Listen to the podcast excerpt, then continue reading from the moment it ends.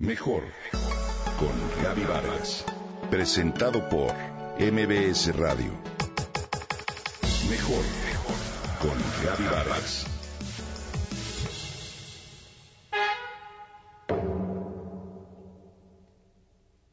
Alas, cuernos y cola, garras, lenguas y pico, patas felinas, cuerpo lobuno y cabeza emplumada. Así son los alebrijes, las quimeras mexicanas, animales fantásticos y multicolores, fruto de la imaginación de nuestros hábiles artesanos.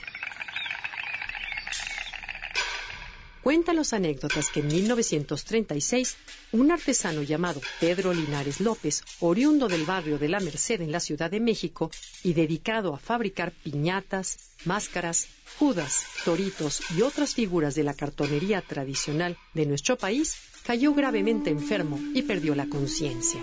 En ese estado entró en un sueño profundo y comenzó a viajar a través de un hermoso bosque. Se sentía en calma y feliz cuando de repente los árboles, las rocas y demás seres del bosque se transformaron en unas criaturas extrañas, en unos animales que no podía reconocer y que le gritaban todos al mismo tiempo. Alebrijes, alebrijes, alebrijes. Al tratar de salir de ese lugar, despertó de pronto en medio de su propio velorio. Días después, ya completamente recuperado y con la idea de que su familia los conociera, comenzó a moldear y a dar forma a estos extraños seres con sus materiales habituales, periódico, papel, engrudo y pintura. Fue así que nacieron los alebrijes que hoy conocemos y que se inició la tradición y el legado artístico de don Pedro. A la muerte de Pedro Linares a los 86 años de edad, sus hijos y nietos y muchos artesanos más han continuado con la fabricación de los alebrijes, cuya existencia se ha popularizado gracias al reconocimiento que en su momento les han dado varios artistas de la talla de Frida Kahlo y Diego Rivera, así como gracias al documental que filmó en 1975 la cineasta Judith Bromovsky, quien dio a conocer a todo el mundo estas figuras tan propias de nuestro país.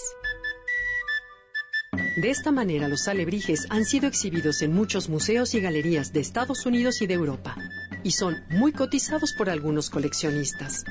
En la década de los ochentas, las creaciones de Pedro Linares también fueron la inspiración para artesanos oaxaqueños de los pueblos de San Martín, Tilcajete y San Antonio Arrazola, quienes trasladaron las figuras de los alebrijes a la madera tallada.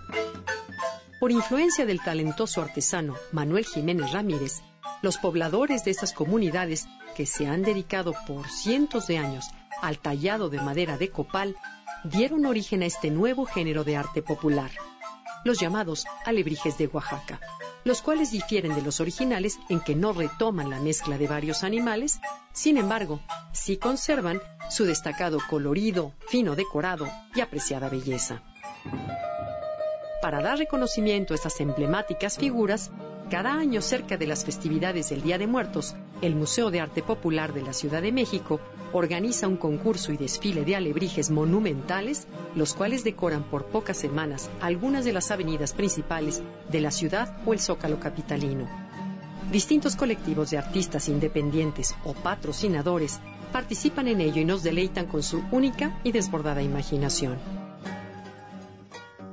De esta manera, los alebrijes se han convertido en una tradición y en un referente del arte popular mexicano. Apreciar su creatividad y su valor estético es una manera de agradecer la herencia cultural de nuestro país y el esmerado trabajo de nuestros diestros artesanos.